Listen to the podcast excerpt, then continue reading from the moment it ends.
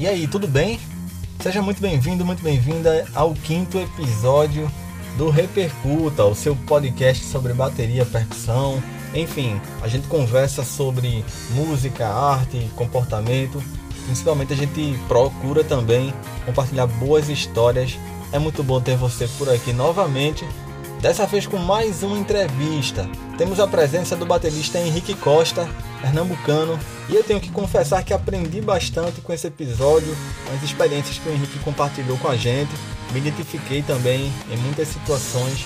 Espero que você também goste e que fique conosco até o final desse episódio. Eu peço também a você que está acompanhando o meu trabalho aqui no Repercuta, se for possível, que siga também a página no Instagram, repercuta.pod. A gente trata de outros conteúdos também específicos para a página como datas memoráveis do mundo da bateria e no mundo da música também.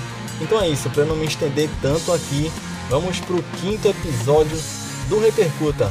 Eu sou Jade Tavares, seja muito bem-vindo.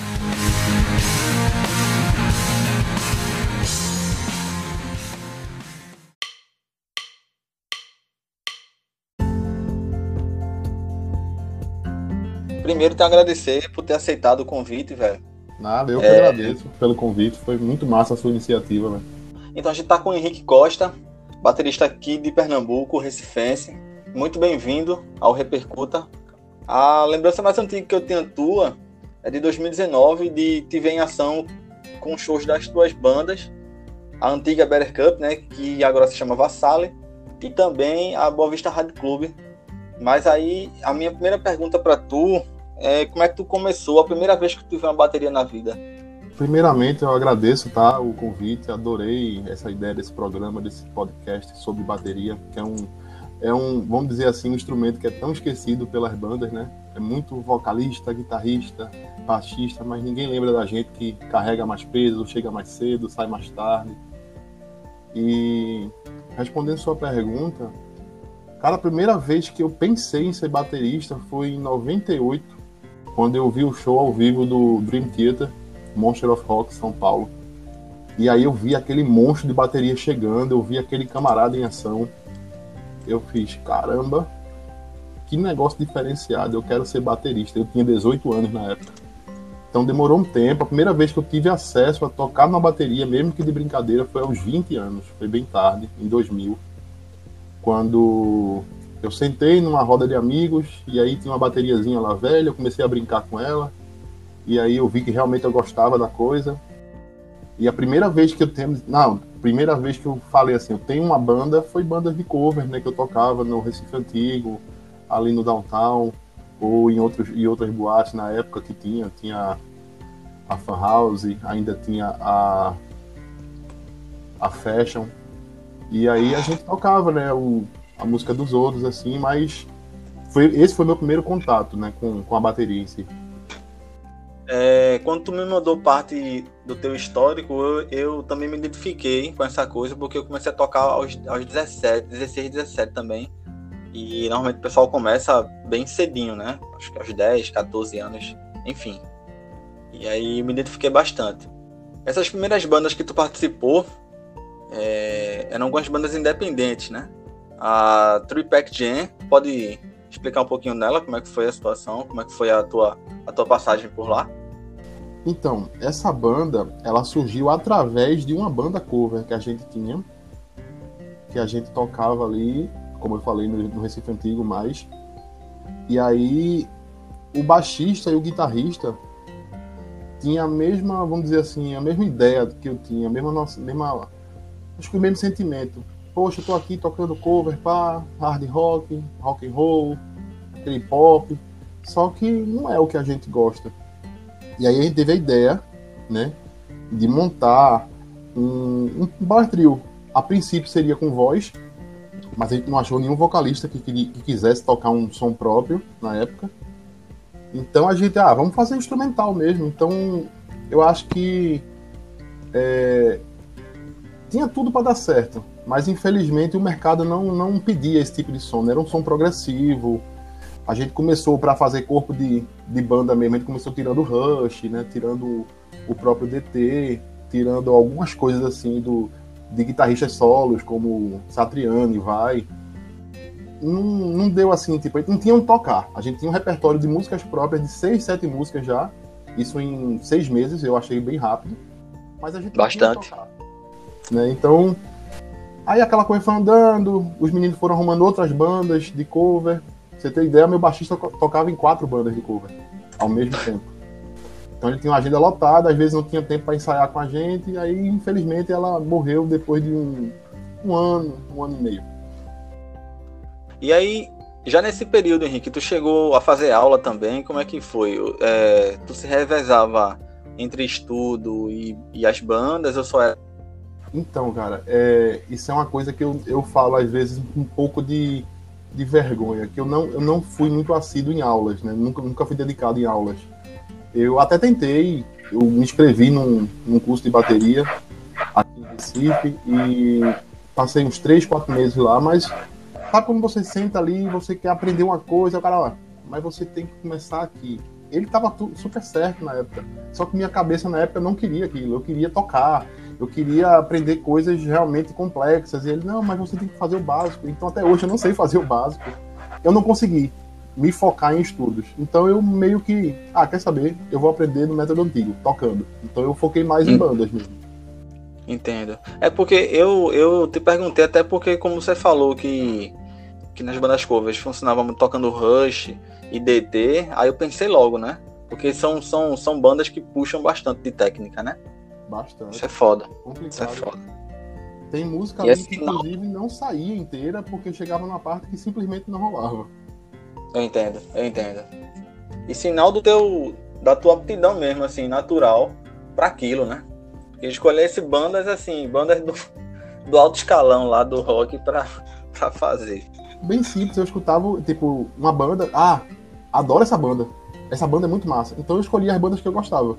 Mas, realmente, chegava em algumas músicas que, tipo, não, essa aqui não, não vou encarar não, porque é impossível pra mim fazer isso aqui.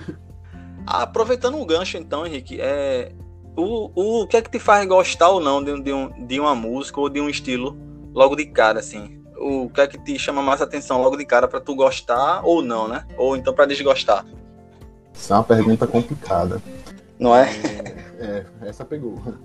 Mas é assim, é, essa questão não é tão simples. Existem músicas muito lineares, muito quadradas, que eu vou gostar de cara, não sei, pela sonoridade, é, pelo timbre. Eu sou, sou, um baterista muito ligado em timbre de guitarra e baixo. Eu tenho esse, essa característica de escutar cordas. E ao mesmo tempo tem que ser uma coisa criativa, diferente. Por exemplo, eu sou taxado aqui pelo, pelas pessoas que me conhecem por, pelo cara que não gosta de Iron Maiden.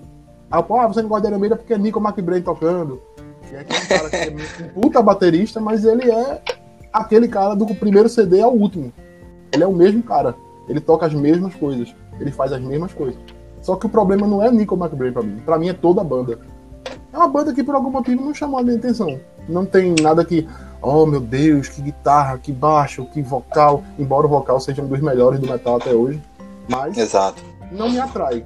Ao mesmo tempo, eu, eu escuto uma banda tipo. Ah, o Helmet, por exemplo. Eu adoro o Helmet. É um cara que não sabe solar. É um guitarrista assim que só sabe fazer básico, não entende solar. Meu Deus do céu. Me desculpe se ele tiver se ele um dia me ouvir, mas Page Hamilton não sabe solar. E, mas a, é uma liga tão absurda, é um, é um negócio tão diferente, tão eles, que me pegou de cara. Então é difícil responder assim, o que é que me atrai. Eu acho que a música em si me atrai. Se ela for uma coisa muito original, bem feita, bem coerente, ela vai, ela vai me conquistar. Se ela for uma coisa muito mais do mesmo, eu não consigo ouvir. É, coisas é, que não se encaixam na, no meu gosto, eu também não consigo ouvir. Então é, é, muito. Depende muito da música. Eu acho que é isso. É perfeito, velho, porque é, tu demonstra que não se apega ao, ao dogma do negócio, né? Ao, ao banda é gigante. E se você não gostar, não gostou, não, não, não se comunicou com aquilo ali, e é isso, né? Perfeito. Com certeza, velho. E outra coisa, eu não eu não me apego a estilo. Você vai ver Rick Costa escutando jazz, você vai ver Rick Costa escutando clássico, até coisas que não tem bateria eu escuto. eu escuto eletrônico, eu escuto metal, vários estilos. Um ou outro eu realmente não consigo escutar, me perdoem quem gosta, mas eu não consigo escutar um black metal, por exemplo, aquele cara gritando no meu ouvido não dá. Embora já escute trash, que tem muito cultural também. Então é. Eu não me apego a estilo, entendeu? Eu escuto muita coisa. Era, era uma das perguntas aqui também que eu ia te fazer, era sobre os ritmos que tu transita, assim. Eu te vi tocando, eu lembrei logo do, do, do, do hard rock, assim, de cara, sabe? Mas tem muito mais outros ritmos que você curte também, né? Que você, você transita. Gosto, gosto bastante. E você vê muito hard rock em mim, porque eu sou um cara que nasceu em 80, né? no auge dos meus 40 anos aqui. Então eu peguei toda aquela fase ali, final de 80, quando eu comecei a me ligar em música. É, eu escutei muito 90, então 90 era glam rock, hard rock. Né? O início do trash pro Brasil chegou muito nos anos 90 ali, 89, 90. Se você perguntar para mim quais são as três bandas que você escutou que marcou ao seu início de, de curtir música, eu diria para você bem exatamente o, o Arise do Sepultura, que se eu não me engano foi em 1990, que aquele vinil que eu escutei em vinil, cara, que coisa absurda, aquela massa sonora. Eu acho que as caixas da antigamente nem, re, nem reproduziam com fidelidade o que elas fazem hoje. É, eu escutei em 92, ou eu posso estar errado, 90, mas eu, fui, eu escutei em 92 o Imagine Words, que é o, o álbum icônico do, do Dream Theater. E Logo depois eu escutei de novo o Sepultura, que foi o Chaos AD.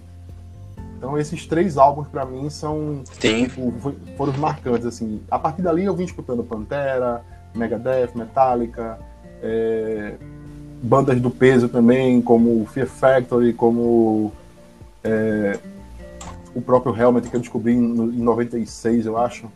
Então basicamente, esse foi a raiz da, da, das coisas que eu curtia.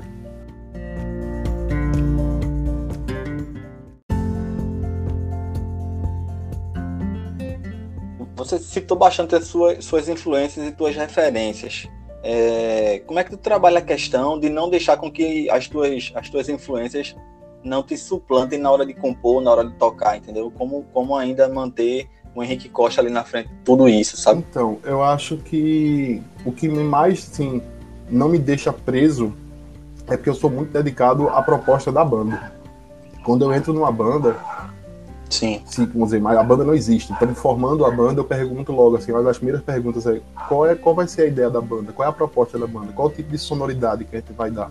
E aí, quando a pessoa diz, eu tenho uma ideia, ah, não, eu tô pensando numa coisa assim, um hard rock, foi o, papo que eu escutei quando eu entrei na Boa Vista a banda ainda não existia. Existia só em, em estúdio, mas não tinha nome. E aí eles tipo, falaram, não, eu queria uma coisa assim, um hard rock, mas eu queria uma coisa que não fosse tipo, ah, essa banda parece tal banda. Isso é uma coisa que realmente eu não, eu não curto. Sim. Ah, não, fazer uma banda aqui, aí os caras dizem, ah, esses caras aqui são, um exemplo, esse DC de Recife. Isso não é um. Isso é um puta de um elogio. Mas eu não queria ser conhecido como uma banda que é a cara de outra.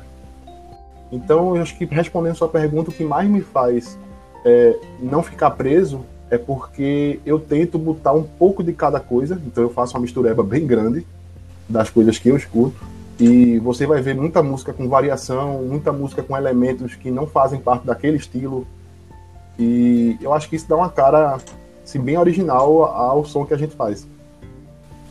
E aí, Henrique, continuando na tua, na tua trajetória, é, eu fiquei curioso, porque tu fez parte da tribo suburbana, não é isso? E eu lembro, velho, de, de ter visto cartazes. Eu não vou lembrar de show, exatamente de ter visto show, mas eu lembro, eu sou da zona norte de Recife, eu lembro de ter visto eventos que, que teriam a tribo suburbana. Como é que foi tua passagem por lá? Até interessante, porque eu não entrei na banda como músico, né? Eu era meio que um Sabe aquele cara que é o consultor da banda, o produtor da banda, que acompanha ensaios, que acompanha show, que ajuda na parte técnica, que dá um pitaco aqui, um pitaco ali. Então eu era, eu era tipo o amigo da banda que ajudava a banda.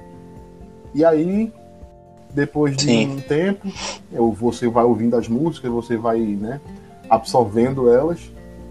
Então tava tudo por osmose na minha cabeça. E aí, de repente, num show, uma brincadeira, o vocalista me chamou, ah, faz uma participação aqui com a gente numa música tal.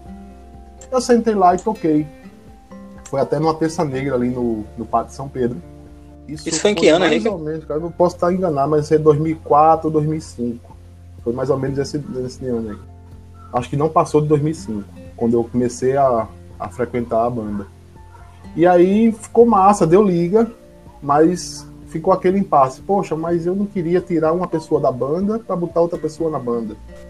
Aí complicado a situação. Então a gente meio que inventou uma posição para mim.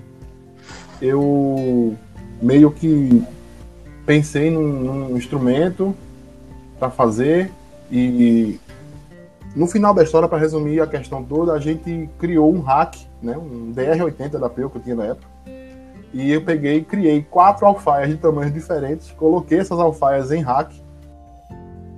E aí era o cara que tocava, fazia meio que a percussão de uma banda que misturava mangue beat com new metal, com alguns ritmos regionais que eu incorporei eu fui aprendendo na tora, tá? Eu não sabia. Que foda, velho. Então eu comecei a escutar, por mais que eu já escutasse Chico mas eu comecei a estudar o ritmo em si, vi os caras tocando, vi vídeos e, ah, vou fazer assim, assim, assado. Eu tinha que adaptar aquilo às músicas que já estavam prontas.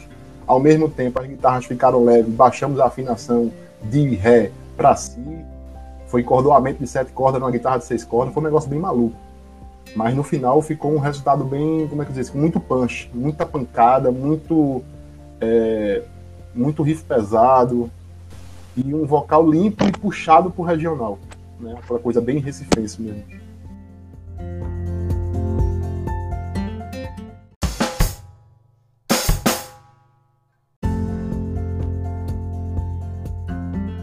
E aí, logo após a passagem por, pela tribo suburbana, tu resolveu parar? Como é que aconteceu essa decisão assim? É o seguinte, é, essa banda, o que, o que ela teve de, assim, inovadora, ela teve de problemática.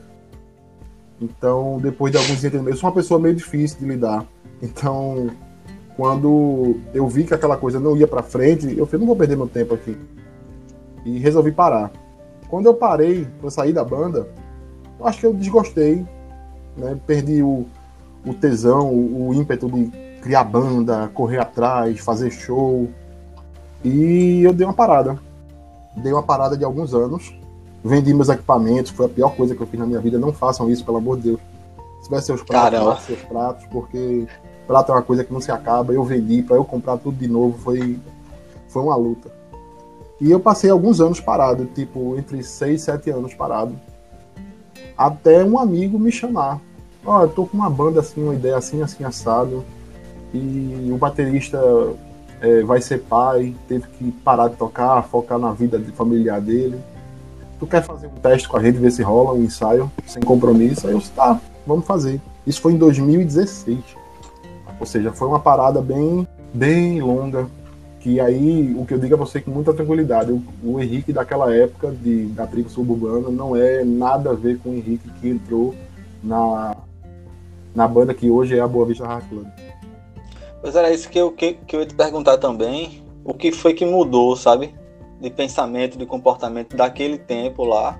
É, no que, que serviu esses anos parados, sabe? No sentido de ser um, um melhor músico, nas questões de decisões criativas, assim, o que é que mudou? Bom, mudou porque nesses anos, obviamente, eu perdi o tesão de tocar, mas não perdi o tesão de escutar música. Então eu escutei muita coisa diferente, conheci muita banda boa é, aprimorei o que eu escutava, é, voltei a escutar coisas antigas, conheci coisas muito assim interessantes, criativas, sabe? E também a própria mudança da música, né? A música de 2006, 2007 não é a mesma coisa de, da música de 2016. Mudou muita coisa. O cenário rock de Recife também, infelizmente, mudou para pior, caiu muito. Antigamente você tinha evento e toda semana, toda a cidade tinha, todos os bairros tinham palcos, tinham é, iniciativas é, próprias de bandas ou produtores que faziam pequenos eventos. Hoje não tem mais isso, é bem menor, você sabe disso. Sim. E acho que o que mudou para mim como músico foi, além disso que eu falei, a questão da personalidade. Eu acho que hoje eu sou um cara mais tranquilo, sou um cara mais é, tolerante. Eu escuto mais as pessoas. Antigamente eu era muito tipo mão de ferro, ou é isso, tchau. E isso numa banda não, não, não funciona. Isso aí eu posso dizer que não funciona. Então hoje eu sou um cara que escuta mais, eu sou um cara que vem com a ideia, mas se alguém disser, ó, oh, essa ideia é legal, mas se tu fizer assim pode ficar bom, eu testo aquela ideia da pessoa, eu não digo de cara, não, é a minha tá melhor, eu testo, de repente não é nem a minha ideia nem a dele, é uma que se criou no meio. Isso é para mim foi o que mais marcou a mudança.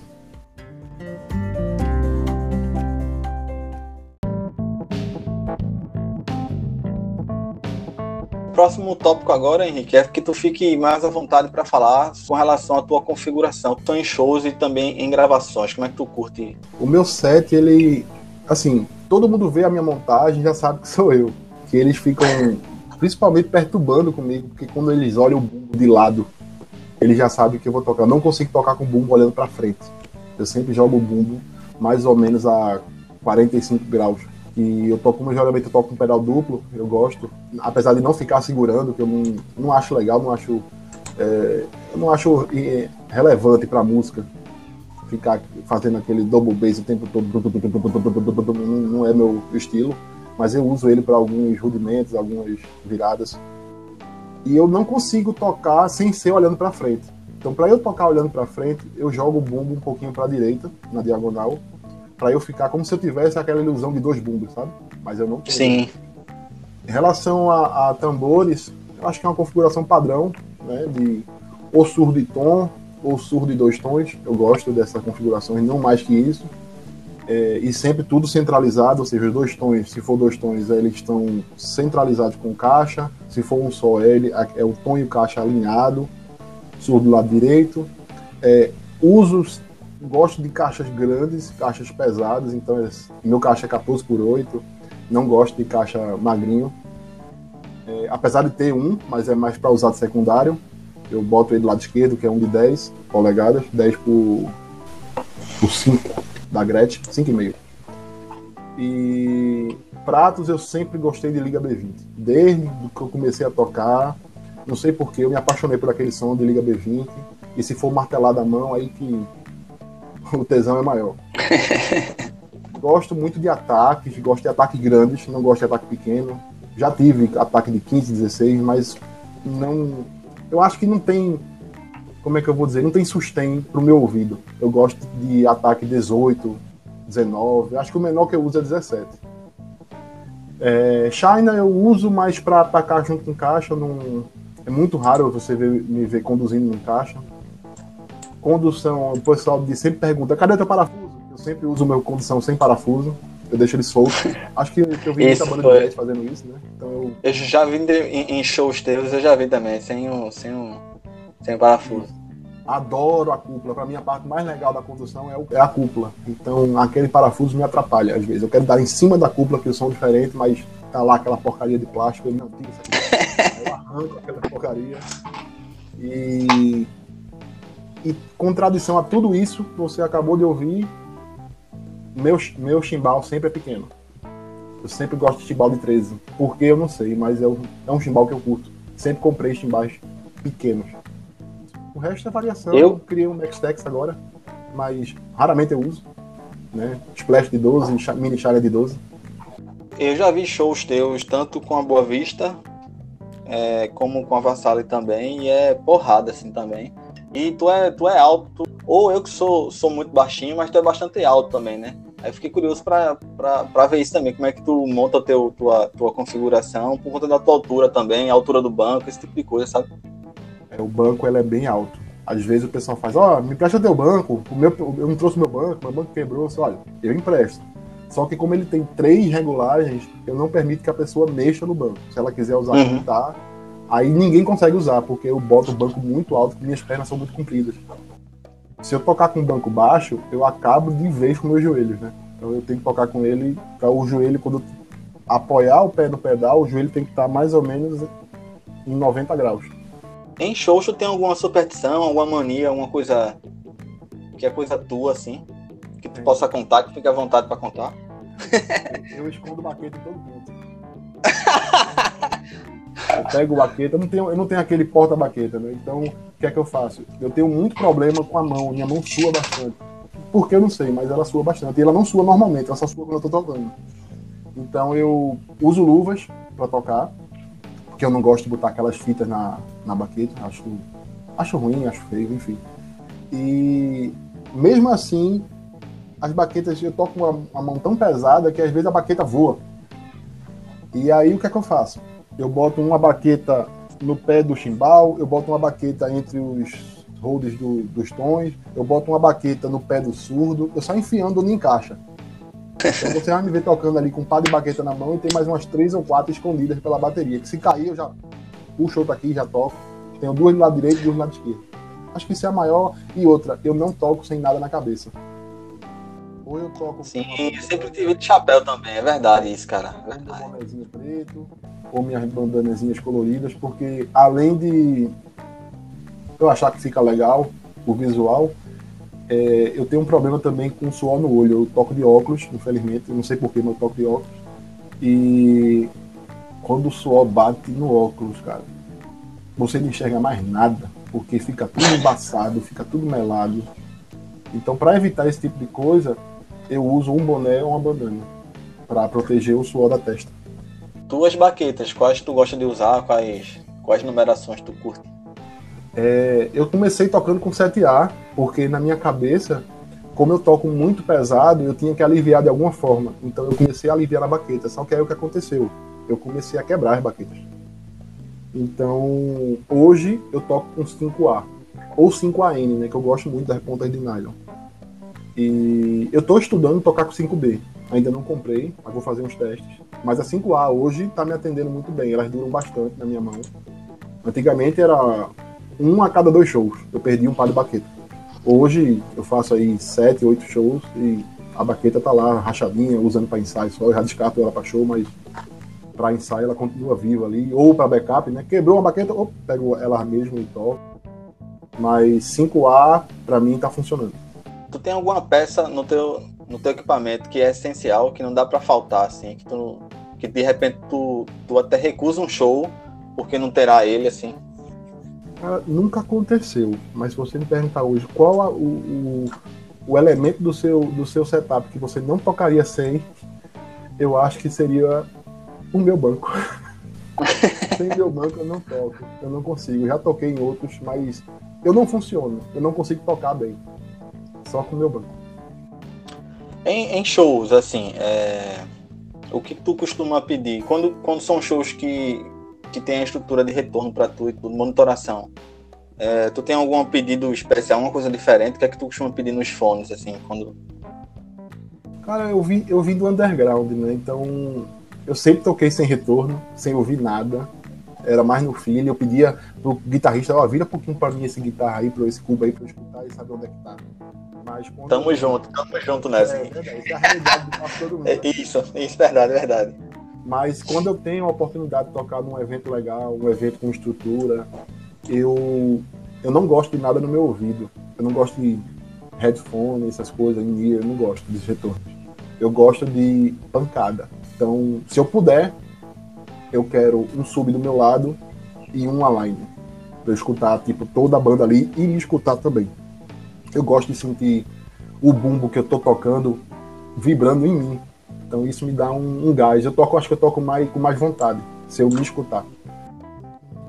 A próxima pergunta, Henrique, era sobre como é que tu escolheu, é, como é que tu vê a questão do custo-benefício, sabe? Assim, de comprar instrumento a partir do preço, por exemplo, tu, tu curte B20, que são pratos que têm um custo maior, né? Como é que tu pensa essa coisa do custo-benefício, sabe? Então, ah, se fosse para falar sobre isso de uma forma direta, eu diria assim: eu prefiro pouco de qualidade do que muito de quantidade. Porque eu sei que muitos bateristas, né, a realidade da gente, a gente não ganha cachê, autoral sofre mesmo, se não for uma banda comercial, a gente tá fadado a pequenos sem ganhar nada. E é uma coisa que a gente tem que mudar. Mas eu tocaria com um chimbal bom do que tocar com um set em meia boca. Então, nesse ponto prato, eu não, não gosto de custo-benefício. Porém, se você me pedir uma indicação, poxa, mas eu tô com pouca grana e queria um kit legal, eu vou dizer, não tô recebendo nada, tá? Por isso. A, a marca nem sabe que eu existo. Mas eu toquei uma vez com os pratos Zeus, da linha, acho que é tradicional, não lembro exatamente, Classic, alguma coisa desse tipo. uma coisa padrão dela, da linha Zeus, da marca Zeus. Cara, que prato bonito, que som bonito. Ele tem som de Zildjian de ave. Caramba. Eu achei absurdo. E quando eu vi o preço, eu fiquei, sério? É só isso? Ah, esse prato deve, deve quebrar com uma pancada. Eu toquei um show inteiro com ele. Ele me arranhou. Então, se o prato me aguenta, pode comprar. e eu acredito, viu? Assim, para quem tá ouvindo e não viu o show ainda das bandas de Henrique, acho que ele participa, eu já vi e é pancada, assim. Se ele tá dizendo, pode confiar que, que é verdade. Aguenta mesmo. Se eu toquei, não rachou, não, não arranhou. Embora o pessoal diga que eu toco pesado, mas eu alivio no pulso. Isso não é verdade, tá? Isso é falar. Eu acho também que tem muita gente que não sabe bater no prato. Né? Você já deve ter visto muito por aí. Tem que tirar o som dele. A baqueta de, assim, reta, como se fosse um cabo de vassoura batendo num rato na parede. Pá! Isso, isso. Me dá uma agonia, cara, quando eu vejo isso. Eu fico, eu fico, eu fico com uma gastura, sabe? Eu já vi os caras quebrando o prato na minha frente. A baqueta entrou. Caraca. Meu Deus do céu. Porque o cara bateu reto, sabe, no prato. E não é assim que a gente bate no prato. Você bater da forma certa, você pode descer o braço no prato. O máximo que vai acontecer é quebrar a baqueta, não o prato. Exatamente. Aproveitando até esse gancho, é, tu passou por situações, alguma, alguma situação pitoresca, alguma coisa curiosa em shows, assim, que tu possa compartilhar? Cara, já. Você quer quantas? Quantas? temos tempo aí, temos tempo. Bom, fica à vontade, fica à vontade. Isso aqui foi uma coisa que eu não acreditei, tá? A gente fez um show lá no Festival Literário de Moreno. Um abraço pro pessoal lá, adoro aquele povo lá. Adoro aquela cidade, muita acolhedora. Inclusive, meu guitarrista, ele é natural de Moreno, né? o guitarrista base, João, da Boa Vista. E, cara, a gente foi tocar, né? montaram o palco do coreto da cidade, bem bonitinho, bem. Né? Negócio de bom gosto. Só que acho que esqueceram que bateria tem que ter uma, um tapete grande, sabe? Me deram um tapete. Aí eu fiz o que pude, botei na diagonal, assim, losango, botei um bumbo ali, né, o chimbal pegando na pontinha aqui, mas tu sabe, né? A pessoa vai tocando, aquela coisa vai. É, vai. E ele tava no limite do, do, do, do tapete. E é o que aconteceu.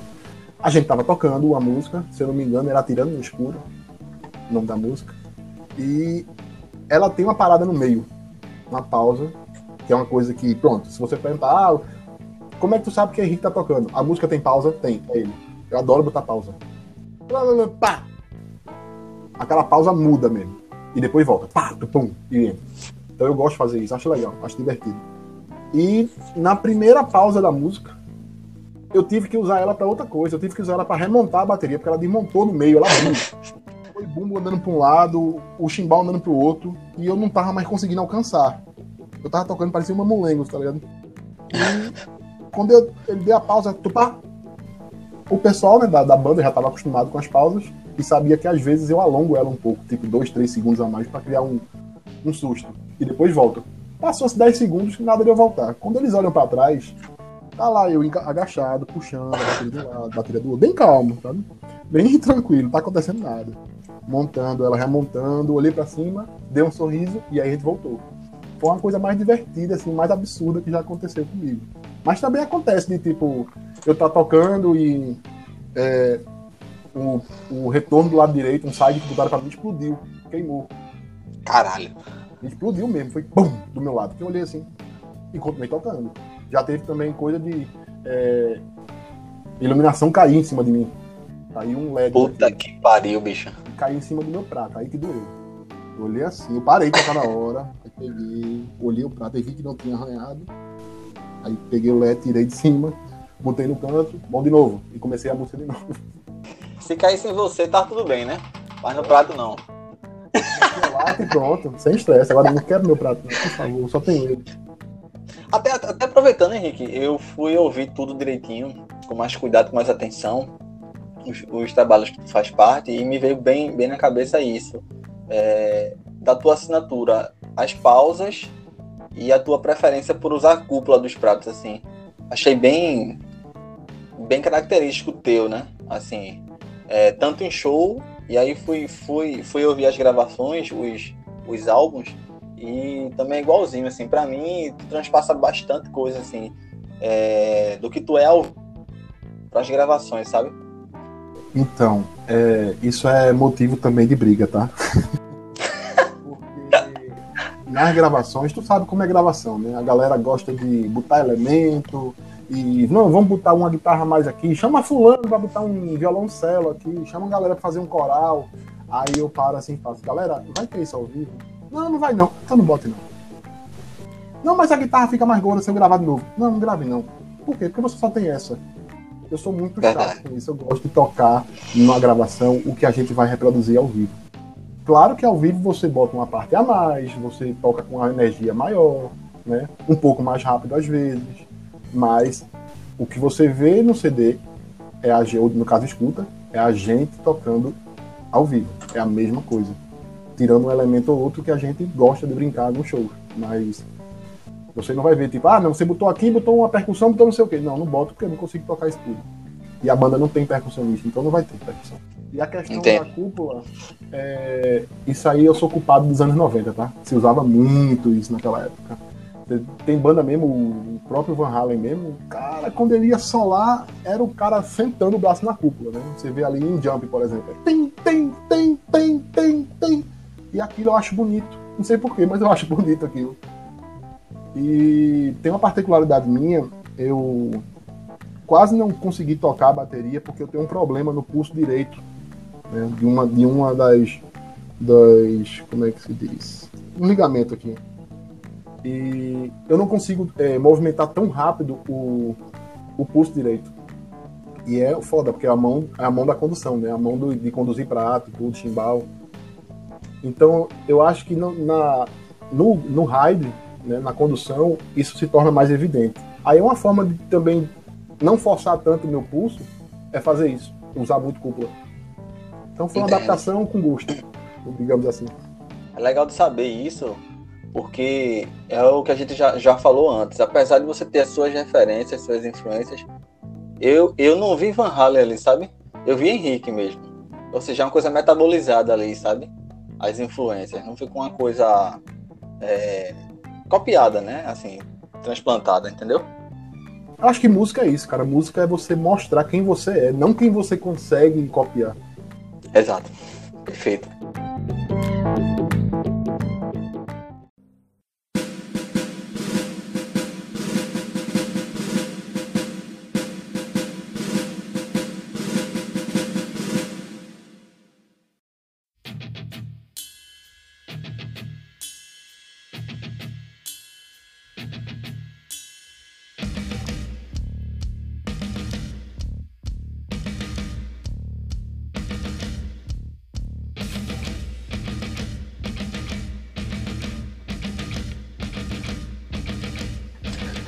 Aproveitando agora para entrar um pouco nas questões das tuas bandas, mas aí aproveitando, Henrique, é, o, o que é que para tu muda de dinâmica musical e o que é que muda no teu modo de tocar é, de uma banda para outra, da Vassale para Boa Vista Hard Club? Então vamos lá. É, o Henrique da, da Boa Vista Hard Club, ele é um Henrique que ele abusa de variações, ele toca um pouco mais lento, né? Porque as músicas são um pouco mais cadenciadas, embora tenha uma ou outra que seja rápida, mas a maioria são mais cadenciadas. É, é um hard rock que a bateria praticamente não é de hard rock. Até porque os riffs também não lembram muito. Por isso que a gente chama de hard rock experimental. Já o Henrique da Vassal é um Henrique mais tradicionalista. Acho que é aquele Henrique que puxa mais para os anos 90 e começo de 2000. É, são levadas que lembra um pouco ACDC, um pouco Van Halen, um pouco é, Motley Crue, por exemplo. E, e é onde eu tento ser um pouco mais, vamos dizer assim, reto. Eu não gosto de quebrar tanto, porque não é a proposta da banda. Entendeu? Eu gosto de ter bandas diferentes, apesar das duas serem de hard rock, porque isso faz explorar mais coisas. Se eu tivesse duas bandas iguais, qual seria a graça? Né? Nenhuma. É verdade. Então, eu acho que a maior diferença é essa. O jeito de tocar muda bastante, porque a proposta das bandas são diferentes. Acho que é isso.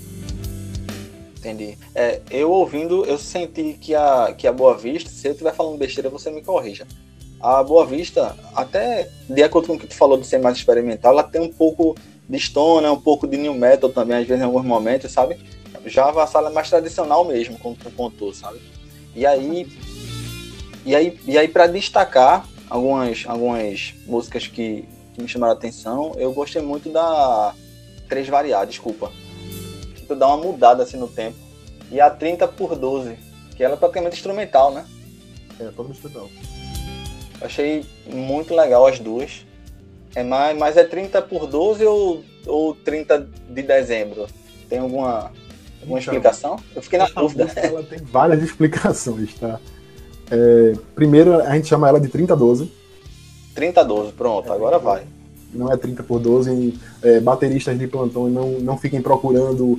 Ah, essa, como é que faz esse compasso? Não, isso não é compasso, tá? É apenas 30 12. Foi uma marca muito. Foi uma data muito marcante pra gente. Porque é, essa música nasceu de dois riffs que não se encaixavam em música nenhuma. Tanto o primeiro quanto o terceiro riff. Tem a mesma melodia, mas são diferentes. E esses riffs não encaixavam, a gente tentava fazer música com eles, ah, não, não tá rolando. O outro a mesma coisa. E aí sempre nos ensaios ficava brincando, porra, fazer o que com esses riffs, velho? São riffs legais, e não sei o que, mas não encaixa a música. Não... Aí Chaleg reclamava, não dá pra botar a letra aqui. Aí deu aquele estalo na gente, por que botar letra? Vamos fazer um instrumental então com elas, vamos montar um. Aí quando ele falou, vamos montar uma, uma melodia em cima e vamos criar uma estrutura, a música saiu em quase três ensaios. A música estava toda pronta já. E o mais legal dela é que um amigo nosso, né, que ele trabalha com muitas bandas, ele foi totalmente contra a música. Ele disse, essa música, ninguém tem paciência para escutar uma música de três minutos, instrumental, num show, vai ficar todo mundo olhando pra cima, bebendo, conversando. Eu olhei para ele achei tão absurdo aquilo que eu disse, eu vou tocar e ela vai para cinco minutos. A gente aumentou a música. Foda-se. É, exatamente. Botamos ela. Ela, inclusive, era, ela era a introdução de, de, de, show da gente. O pessoal curtia, gostava. Porque ela, quando nasceu, a gente já incorporou ela a CHTP, né? Chegou a hora da Terra parar. Ela virou a introdução dessa música. É uma música que traz outra. Mas ela já foi usada várias vezes como introdução de show. E o 30 do 12, que é 30 12, mas seria realmente a data de 30 de dezembro, é o aniversário do vocalista e o dia que depois de um ano e meio de banda a gente não tocou em canto nenhum. Foi tipo, não teve o primeiro show ainda. E eu disse, se chegar ao final do ano a gente não tocar, eu vou sair da banda. De acabar o ano. E então, 30 de dezembro de 2017, no aniversário do nosso querido Beto El, ele chamou a banda para tocar. E a gente foi tocar. Depois eu fiquei sabendo que foi, foi um comum acordo entre eles para eu não sair da banda. E a gente fez um show muito massa, apesar de ser o primeiro, todo mundo nervoso, mas foi muito foda.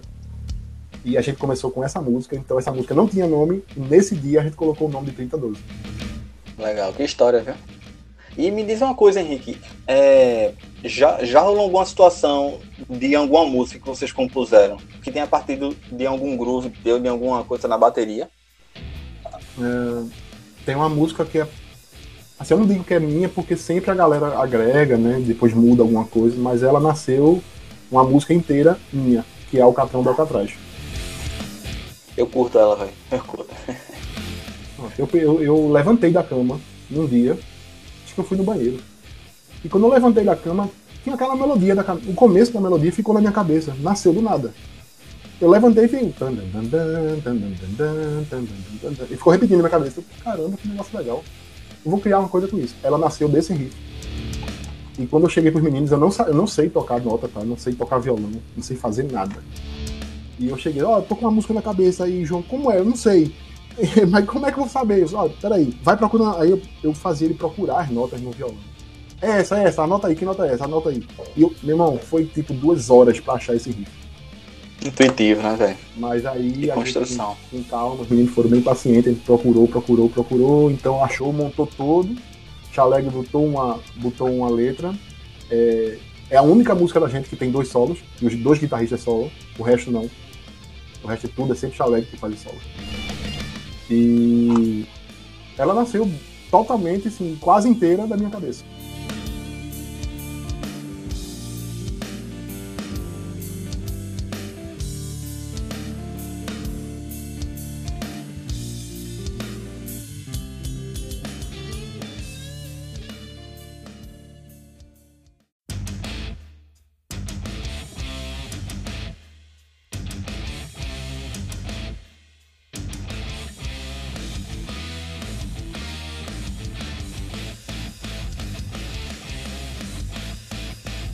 Mas vamos lá. Principalmente eu de você também, porque você já, já toca há bastante tempo e, é, como tu explicou antes, tu participou de uma outra época também que mudou bastante aqui em Recife, enfim, é, na parte independente, né? De modo geral. É, te perguntar como é que tu vê a questão de formação de público nesse tempo todo na, na tua trajetória e também se tu tem algum se tu costuma, assim, qual, qual a tua opinião com, com relações aos agregadores de música, a esse hábito de consumir música que tá mudando, né? É, bicho, é um negócio assim que interfere diretamente né, na nossa vida musical. E o público, digamos assim, às vezes é difícil de entender o público que você tem. Você tem a galera que curte seu som, tudo, é legal, é massa. Eu sou. Eu, tipo, acho que eu digo que o público é a maior riqueza, o maior tesouro que um músico pode ter. Né? Porque não adianta nada você fazer a melhor música do mundo se ninguém gostar da sua música. Mas tem que ser uma coisa muito, né, que eu vou dizer, muito real, muito verdadeira. Você tem que fazer uma música que seja você e que a galera realmente goste da sua música. Aí sim você tem um público. Porque não tô julgando ninguém, tá? Mas é é muito assim, vamos dizer, é muita, é muito estar tá na zona de conforto, você pegar qual é a moda, o que é que tá estourando no momento, é o estilo tal, vou fazer um projeto de banda do estilo tal. Tá, você vai ganhar uma boa fatia do mercado, mas aquilo não é você, né? Aquilo não é seu som, você está apenas se vendendo a tendência. E essa questão de consumo de música também mudou bastante, principalmente na questão de composição, porque hoje uma coisa que eu, né, que eu vim de outra época. É, hoje a galera não tem paciência para escutar um CD inteiro, um álbum inteiro. Ah, esse álbum tem quase uma hora, que é absurdo. Isso para mim era normal, né? O CD tinha uma hora e 14. Era o limite do físico do CD. Então você via muito CD aí com, com uma hora e dois, uma hora e quatro, uma hora e seis, uma hora e cinco. Sempre passando de uma hora. Quando você via um CD com 50 minutos, você achava pequeno. Hoje todo mundo lança single porque o cara não tem paciência para escutar mais do que uma música sua. Eu também não culpo, porque isso é a, é a, coisa da geração, entendeu? A geração de hoje é uma galera que faz muita coisa ao mesmo tempo, né? Quer, quer viver de forma alucinada. E eu te digo, experiência própria, eu acho que não funciona muito para certos estilos de, de música. Por exemplo, a gente que vive no rock, o rock eu acho que ele não, é, não funciona, não combina com isso. Isso é mais coisas de rádio, né? Coisa eletrônica. MPB funciona. Mas coisas mais assim tradicionais como o rock, o blues, o jazz, o clássico não funciona. Não dá para ficar viver lançando single. Você vai ser consumido, mas você não vai virar uma banda como bandas dos anos 80 e 90 viraram. Não adianta, você vai ter uma sobrevida muito curta como é que tu trabalha as tuas redes sociais, assim? Porque a gente vive um tempo também em que praticamente na medida que você está produzindo, você já tem que expor, né? É tudo muito, é tudo muito imediato. Na tora, né? Porque eu não tinha esse costume antes. Acho que na época da tribo a gente usava muito o Orkut, que nada do Orkut, que era muito bom, sinto falta dele. Acho que o Facebook é muito inferior ao que o Orkut era em relação a, a comunidades e a fórum, mas enfim.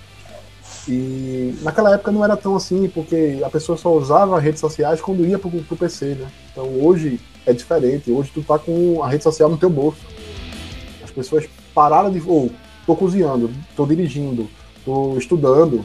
Se não for esses momentos assim, ou dormindo, você tá com o celular na mão.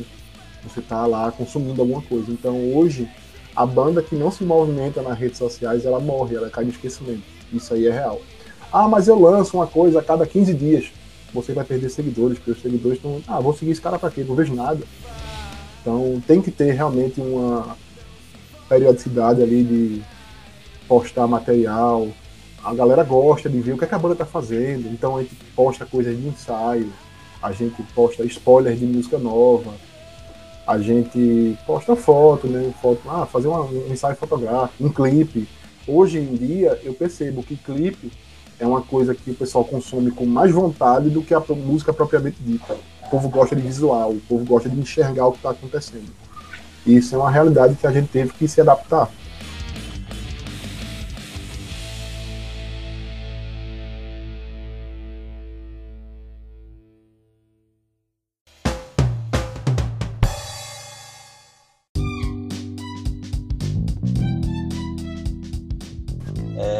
Queria saber de tu é, como é que tu se relaciona com produtores ou com outras bandas, assim.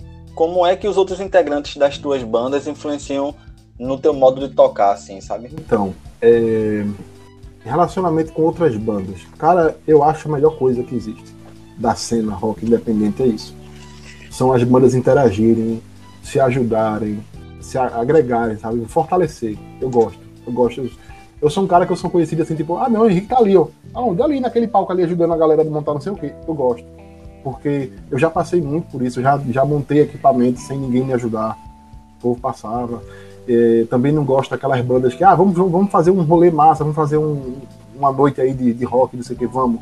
Aí você chega lá para tocar, é, a banda só tá tocando, e quando ela acaba de tocar, ela sai do, sai do bar ou sai do pátio que tá tocando, fica longe, não interage, sabe? não curte as outras bandas. Então eu acho isso legal, eu quero participar de tudo que eu puder. Se eu puder ajudar, eu vou ajudar. Se eu puder colaborar com ou com a produção de um evento, ou com a montagem de um equipamento, o que for, eu acho que todo mundo devia fazer isso, porque você só vai ter sucesso se sua cena de, de, de estilo, né, de rock, de brega, o que for, só vai ter sucesso se tua cena tiver sucesso. E em relação aos componentes da banda, eles me deixam muito à vontade, sabe? Eu... Claro que eles dão dicas, eu, oh, eu tô com uma ideia assim, assim, assado. Se tu fizer assim, assim, será que melhora? Eu escuto, porque eu sei que aquilo ali é pro bem da banda. É pro bem da música, é pra música ficar mais interessante, funcionar melhor. E acontece raramente, tá? Sendo bem sincero, porque como eu gosto de fazer coisas realmente fora do, do padrão, eles meio que compraram essa ideia, acham legal, então eu tenho total liberdade. Em questão de produtores, ainda não tive nenhum, assim, nenhum contato com produtores de, de, de selo, né? até porque hoje isso é uma coisa tão irrelevante. É, é muito raro uma banda pequena como a gente ter contato direto ou rápido, pelo menos, com um produtor de um selo, de uma gravadora. Hoje não tem mais isso. Antigamente acontecia muito. Hoje não tem. Mas acredito que se um dia algum produtor gostar ou curtir uma das bandas que eu toco, ele vai curtir do jeito que ela é. Porque senão ele não iria curtir. Eu acho que ele não vai ver, ah, não, essa banda é legal, mas eu acho que se eu tenho que mudar aqui, aqui, aqui, mudar isso, isso, isso para funcionar. Acho que não vai acontecer assim. Pelo menos é o que eu acho. Eu acho que ele vai comprar a ideia e talvez ele dê dicas para melhorar, mas não mudar o som da gente. Até com relação com o que tu falou, Henrique, eu, eu, tenho aqui também que deixar registrado. Lembro de um show lá do Stoned, lá na Torre Malakoff, aqui em Recife, para quem não é de Recife estiver ouvindo, é, em que Henrique estava lá também na parte da produção. Eu toquei com uma das minhas bandas e foi muito legal também é, ver, ver, esse outro lado teu também, sabe, Henrique? De, de, produção, de certa forma. E alguns eventos que eu, eu costumo ver que você está em parceria com o Francisco Olay, né? Que é do, do Estúdio Café Bizarro. Vocês têm bastante parceria Tem um em eventos. Né? para contar, contar sobre o Francisco. Posso contar? Pode contar, estamos aqui para isso. Meu amigo Chico, conhecido hoje como Chico Chanha, já foi conhecido como Tio Chico, o baixista de uma das minhas bandas de pop. A gente se conheceu muito antes, a gente tocou junto no começo dos anos 2000. E a gente não chegou a tocar em, em palco, né? Porque ele saiu da banda antes da banda fazer seu primeiro show. Mas eu tive o prazer de tocar com o Chico. O Chico é um puta de um baixista, velho. É um cara é, que ele tem uma mão pesada, tem um, uma pegada forte de. Não sei como aquelas cordas daquele baixo dele aguenta. E ele é um cara que escuta muita coisa. Ele é mais eclético que eu, inclusive. Bem mais. E é um cara super gente boa, É um cara que sempre agregou, né? Ele faz aquele história dali na raça, mesmo no peito. E quando ele me convidou assim, é foda. fazer comigo um stand legal, é um especial, é comemorativo, se fosse na hora. A gente juntou forças, juntamos os contatos, conseguimos aquela estrutura legal ali. A Torre Malakoff é sempre muito receptiva para eventos de cultura de qualquer tipo, de se é eletrônico, se é banda de rock, se é banda de brega, se é funk, ou se é uma mostra cultural, qualquer coisa. Já teve até cinema ali, já fizeram até projeção de filmes ali de curtas. E aquele lugar é fantástico. Para mim é, é um dos símbolos do, da música independente pernambucana, é a Torre Malakoff.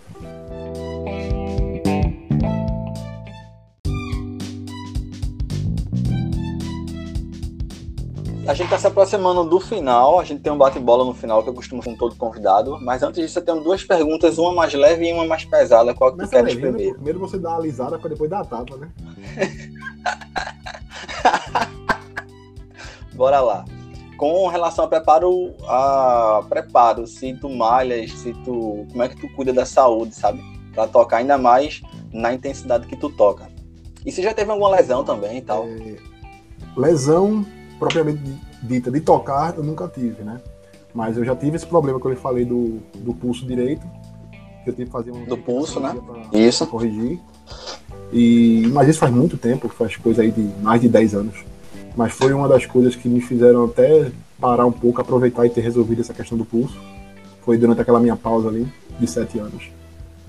E sim, eu gosto, eu gosto de malhar, gosto de. Eu adoro natação, que é uma coisa que melhora muito a minha questão de respiração e coluna, que é coisa que baterista sofre, né, que é coluna. E eu recomendo a todo mundo, cara. Ah, eu sou sedentário, mas tô ali tocando, cara. Treine. Ou faça esportes, faça exercício, o que for, o que for, pedalar, correr, crossfit, o que você quiser, pilates. O importante é, se você tiver em forma, a sua capacidade de tocar, ela é cresce exponencialmente. Eu sei porque eu senti isso na pele. Eu já cheguei a ter 140 quilos, eu era bem gordo. Hoje eu tô mais cheinho por causa da pandemia, né? Todo mundo aí engordou. Mas eu também tive problemas com, com taxas hormonais, então eu ganhei aí um pezinho, mas nada que eu não consiga reverter. Mas eu, em dois anos eu perdi 50 quilos, apenas com treino e com, com natação. A dieta era quase zero, eu comia de tudo, bebia até refrigerante, mas era regrado meus, meus treinos. E o gordinho tocando e o cara em forma, saudável. Não digo aquele cara truncado, grande, armário, não, mas um cara em, em forma saudável, ele vai tocar muito melhor. Isso eu garanto. Muito bom. É, a gente ouvindo tudo que tu, que tu compartilhou com a gente, é, e vendo tua trajetória, tu já tocou, já, já tem bastante tempo que toca, já tem uma carreira que é, que é longa, parou, teve um hiato longo, voltou, tudo. É, tu explicou também com, com relação aos teus pensamentos, as tuas tomadas de decisões que mudaram. Enfim, a maturidade, né? A partir com, com o passar do tempo. Em, em que momento da tua carreira tu acredita que tu tá? Eu acho que se eu for responder sinceramente, eu diria que eu tô no caminho certo de começar a crescer. Eu não, eu não me considero um excelente baterista. Eu também não sou assim, ah, não, aquele cara ali é iniciante, não dá para ser iniciante com tanto tempo. Mas eu não me considero um, tipo, eu não me considero nem os 20 melhores da, da, das bandas independentes. Eu não me considero ainda. Mas o foco que eu tenho hoje, assim, a vontade de fazer, a dedicação que eu e a paixão pela música, por tocar, hoje é, é muito grande. É uma coisa que eu realmente gosto. Porque depois de tanto tempo você ainda se propõe a fazer isso e curte realmente o que está fazendo, é porque você gosta. Então, eu acho que se eu tivesse é, a paixão que eu tenho hoje, aos 20 anos, provavelmente eu não, eu não estaria aqui mais em Pernambuco. Já estaria tocando em algum outro lugar mas eu estou muito longe do, de chegar onde eu quero e também de com certeza eu estou muito longe de parar de ah tá bom para mim. Eu vou tocar enquanto meu corpo conseguir levantar a baqueta. 70 anos 75 não bater as botas eu vou estar tá lá tocando né? Só não vou estar tá carregando peso de equipamento eu vou pedir alguém para carregar para mim. Mas gosto, inclusive, de montar minha bateria. Acho que mesmo que eu chegue aí a um patamar de banda, vamos dizer assim, emergente, né? Bandas que chegam a tocar em São Paulo, Sudeste né, em geral, ou até mesmo sair, tocar numa Europa, nos Estados Unidos, aquele velho né, turnê europeia que a galera faz aí na loucura mesmo. Mesmo chegar nesse nível, eu não vou querer que ninguém monte meu equipamento, porque eu acho que só eu consigo montar do jeito que eu quero, porque eu sou muito chato com isso e também eu sou fora do padrão. Então, o melhor hold do mundo, o melhor técnico do mundo de bateria, ele não vai saber o que fazer, porque o que ele acha que é certo, eu vou dizer, ó, oh, cara, não é assim que eu uso. Então, digamos que espiritualmente eu tô lá, tô focado, mas preocupado com, com o que o físico permite. É isso.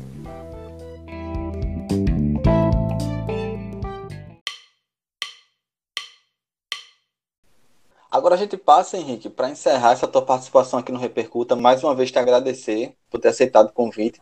E a gente parte para um bate-bola rápido.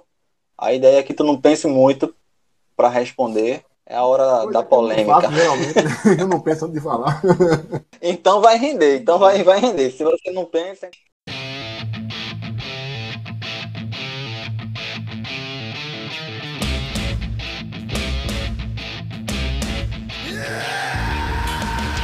Henrique Costa, é uma música que te represente. Take the Time, DT. Um disco que te represente. In the Meantime, acho que do Helmet. Acho que o nome é esse. Meantime ou The Meantime. E agora um filme que te inspira. Um Sonho de Liberdade foi um filme que me marcou bastante, velho. Quando eu vi aquele cara que era inocente tentar fugir de uma prisão, o filme todo, você. Aquilo me, me mexeu comigo de uma forma, eu era novo na época. E eu olhei e fiz, meu Deus do céu, eu não acredito que esse cara vai conseguir não, depois de tanto sofrimento. E aquilo me, me deu uma lição muito grande. É, o pior que você esteja, velho, se você realmente quer, vá. Você vai conseguir. Talvez você não consiga aquilo que você queira, mas você vai chegar bem próximo. É isso. A lição que esse filme me deu foi essa. Cinco bateristas referências para tu. Mike Portnoy, do, do Dream Theater. É, Neil Peart, do Rush. Nick Menza, do Megadeth. Aqui no Brasil, eu gosto muito, apesar de conhecer há pouco tempo, mas eu gosto muito do Bruno Valverde. Acho ele um puta de um baterista. E outro brasileiro que também eu vi ao vivo e achei fenomenal, coisas diferentes dos outros, é o Eduardo Baldo, né? O ex-Ibria. É, quando tu vê alguém tocando bateria, qual é a primeira coisa que tu observa, que te chama a atenção? Tá feliz tocando, se ele tá tocando o que ele gosta se ele tá tocando com empolgação, porque ele pode ser um puta de um baterista, ele pode ser um tipo quatro cérebros no mesmo corpo. Mas se ele não estiver gostando, ele vai ser só um cara tocando. Um momento que tu tenha se sentido realizado. Acho que quando eu terminei o primeiro CD, esse foi o primeiro CD que eu, que eu gravei, né, o Três Variar, né, o álbum do Boa Vista Hard Club. Porque eu acho que esse é um momento, assim, um dos momentos mais marcantes de uma banda, é quando você grava o primeiro CD. Eu estava até conversando com uma amiga minha que ela perguntou isso. Como é que você acha que realmente a banda começa a existir? Foi a pergunta dela. E eu disse, quando ela faz o primeiro álbum. Quando ela faz o primeiro álbum, ela consegue passar realmente o que ela queria. Ela bota as músicas que ela criou, do jeito que ela pensou. E ela grava isso tudo num, num álbum. Apresenta esse, esse, essa obra para o público. É um momento que você valida a sua banda. A banda agora existe. A banda nasceu. Não é o primeiro show, não é o primeiro ensaio. Para mim é quando você cria o álbum. Tá aqui, ó, nosso trabalho. Então isso para mim foi o melhor momento até hoje da minha carreira. Qual baterista fora do teu nicho que você mais gosta ou mais respeita? Com certeza o Dave Webb. Cara, pra mim é um dos bateristas mais insanos que eu já vi tocando. Baterista de jazz fusion. Cara absurdo, o cara parece que tem três cérebros a perna esquerda faz uma coisa que não faz parte do corpo. É uma coisa absurda. Aquele cara tocando é muito absurdo. Agora é o contrário. Qual baterista do teu nicho que tu menos se identifica? Essa era pra estar na, na classificação de, de perguntas pesadas, né? é porque essa foi embutida aí pra, pra, pra tu não sentir. Aquela tapinha no meio do. no meio do fight, nem senti Mas beleza. Cara, que sacanagem. Sincero, escutar e me conhecer vai dizer, é verdade. O cara que eu menos me identifico e que eu acho que nem devia estar tá ali é o Lazarus do Metallica. Nada a ver aquele cara naquela banda. Repercuta isso, é, é a verdade aí. e tem que ser dita mesmo. É. E é isso. Por isso que eu gosto. Por isso que eu tô gostando tanto de entrevistar, porque cada um tem, tem suas impressões. Isso é muito legal, cara. Se, é, seguindo então, Henrique, qual é a banda que tu gostaria de ser baterista? Se tu pudesse escolher. Essa também é outra pergunta pesada. E a próxima é mais ah, pesada ainda. Jogando o fone fora. Mas vamos lá. É, eu sou muito feliz Manda com as bandas, tá? Primeiro de tudo, eu quero dizer isso. Sou. Tipo, eu não tô aqui tocando, pô, eu tô aqui tocando, mas tô pensando em ir embora. Não. Até hoje eu não tive nenhuma vontade de sair das bandas. E no dia que eu ameacei a minha primeira banda, né, que é a, a Boa Vista, quando eu digo primeira é porque é a mais antiga das duas, que eu faço parte, que eu disse, se não, se não rolar show eu saio, é porque eu tinha que mexer com eles de alguma forma, porque estava tudo muito relaxado. Foi meio que uma pressão, mas eu não ia sair, essa é a verdade. Mas voltando à sua pergunta, uma banda que eu não faço parte, mas eu seria muito feliz assim tocando nela, tem que ser nacional ou qualquer uma pode? Qualquer uma, qualquer uma, que você quiser. Duas formas. É, se fosse nacional, Vai. uma banda que eu gosto, mesmo que eu acho que tipo, tem a ver comigo. Se eu tocasse, eu seria muito feliz tocando ali, porque combina com o meu jeito de tocar. Seria o Eagle Kill Talent, nacional, porque eu acho, eu me identifico muito com aquela banda, porque eles tocam músicas muito diferentes uma das outras. Até porque eles trocam de baterista, né? São dois bateristas diferentes. Eles ficam revezando entre os instrumentos, então eu acho aquilo formidável. Então eu seria muito feliz tocando nela. E banda de fora é um pouco mais complicado porque eu gosto de muita banda, muita banda. Mas ao mesmo tempo eu me limito a responder pela minha capacidade de tocar. Porque, por exemplo, seria muito fácil para mim, eu queria tocar no DT, mas eu não tenho capacidade nem sonhos de tocar no DT. Eu não consigo fazer aquilo, não dá. E até um desabafo aqui. Para mim, quando o Porto Nós saiu, acabou a banda. Porque o que tá hoje não tem nada a ver com o que era antes caiu muito tecnicamente, muito. E tudo, criatividade, pegada, timbre, porque Portnoy também produziu o CD. Então, pra mim, a banda acabou. Eu só escuto ela do Black Clouds em Silverline pra trás. Mas, respondendo de novo a pergunta, eu falo demais, né? É, eu acho que uma banda assim, que eu, porra, seria muito massa, muito divertido tocar, seria o Skin Dread. É uma banda que mistura um pouco de new metal, um pouco de, de trash e muito de ska e reggae. É muito engraçado e ao mesmo tempo muito absurdo o que os caras fazem. O som dos caras são muito foda. Inclusive, teve uma pergunta agora há pouco no documentário que a gente tá montando da banda. Perguntaram assim na lista qual as bandas que mais te influenciam. E eu só podia escolher cinco. O Skin Dread tava no meio. É uma coisa que eu até recomendo, quem estiver ouvindo pode escutar, que é bem diferenciado. Mas qual é a banda que faz tanto sucesso, mas tu não consegue entender? Eu não ia responder Metallica, apesar de não gostar do baterista. eu já vi eles tocando ao vivo e sei que ele é a, o limitador da banda. Ele erra muito ao vivo e não que eu tenha nada contra errar, tá? Eu não sou perfeccionista nem nada. Mas é para mim um cara que toca tantos anos aquela música e fica errando daquele jeito, eu, eu acho inaceitável. Se eu fosse um membro da banda, eu diria, meu irmão, acorda pra vida. Mas não seria o Metallica que eu, que eu falaria. Eu vou falar uma coisa que eu acho que vai todo mundo me odiar. Mas eu não entendo o sucesso do Beatles, por exemplo. Não, não entendo. Eu escuto aquilo tipo assim. E eu não, eu não sei porque Entendo. o povo é viciado em Beatles, porque todo mundo adora Beatles. Eu não vejo nada demais. Próxima pergunta é: qual baterista que tu faria uma jam? Complicado. Eu ia tocar, Só pode um. Muita gente, exatamente. Eu ia querer tocar com muita gente. Mas aí eu vou, eu vou no óbvio mesmo, com certeza, para fazer uma jam, mesmo estando muito abaixo, eu com certeza faria uma jam com Portnoy. Isso aí, sem sombra de dúvida. Qual o teu conselho para quem tá começando a tocar agora? Uma coisa que realmente eu defendo e vou defender até o fim é faça suas músicas. É muito bom você tirar outras músicas para estudar técnicas, isso é massa. Mas quando você cair em campo, não, eu quero ser músico, eu quero tocar, quero mostrar para o público né, eu tocando, tocar numa banda, ou qualquer coisa do tipo, faça suas músicas. Povo tá desmerecendo muito o autoral, tá?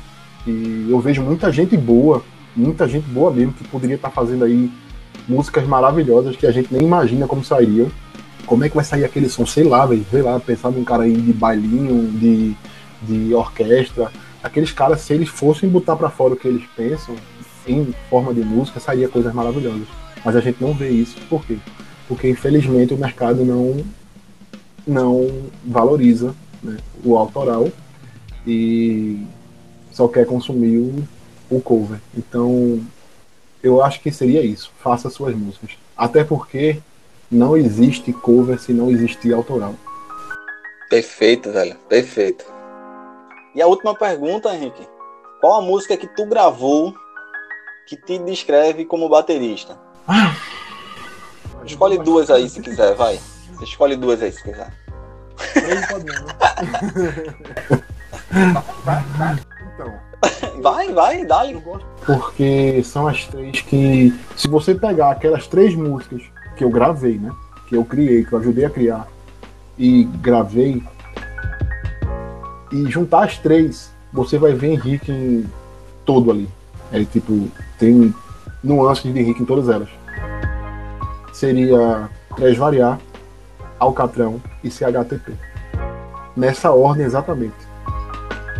Porque Três Variar é uma música muito. Vamos dizer assim. É um lado muito. de interpretar o que eu sinto. Eu toquei aquilo ali de uma forma que não era daquele jeito. A música era bem quadradinha. Então tudo aquilo que eu fui incorporando ali era, foi o que a letra me fez pensar, foi o que a melodia me fez trazer para lá. O Alcatrão, como eu já disse aqui, né, foi uma música que eu criei. Então eu criei como, como uma música de hard rock massa seria. Então aquilo ali foi a minha interpretação do hard rock, do jeito que eu acho que tem que ser.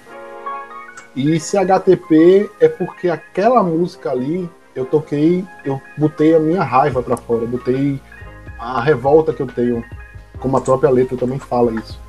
Então, aquilo ali sou eu com raiva. Então, tenho aí todos os meus sentimentos em três músicas. Esse foi Henrique Costa, esse foi mais um episódio do Repercuta. E Henrique, mais uma vez te agradecer pela presença aqui no Repercuta e fica esse espaço para você deixar teus contatos ou de repente é, para mandar algum recado ou de repente alguma pergunta que eu não fiz e que você quisesse ter respondido, fica esse espaço. Primeiro eu queria agradecer né, pelo convite, adorei o programa, muito divertido fazer isso aqui, muito é... eu acho que é a forma da gente né, fazer é, o público saber quem é você de verdade e não aquela impressão daquele cara que está lá atrás escondido lá na bateria. Então, para mim, foi ótima oportunidade. E quem tiver curiosidade de conhecer meu trabalho, acompanhe a gente né, na Boa Vista Hard Club e Vassale. Todas elas têm Instagram, tem YouTube. O, o Spotify da Vassale não existe ainda, porque como a banda mudou de nome agora e a gente está refazendo, terminando o CD, né, estamos terminando o, o, primeiro CD dessa nova formação, vai sair agora até o final do ano, quem sabe, máximo janeiro. Vou dar um spoiler aqui, ele vai se chamar Máquina do Fim dos Tempos, e tá, tá bem legal, bem, bem diversificado. Tá Olha aí. do que era antes, né, até porque mudou praticamente todos os, os integrantes, só a Larissa e o Lides continuam lá. Inclusive, um, um abraço para todos eles, adoro eles. É, o CD Transvariar tá no Spotify também, né, da banda. E um recado que eu queria deixar, que eu já bati nessa tecla muito, mas vou finalizar com ele de novo. Não desista, continue tocando, toque o que você gosta e faça suas músicas. É isso.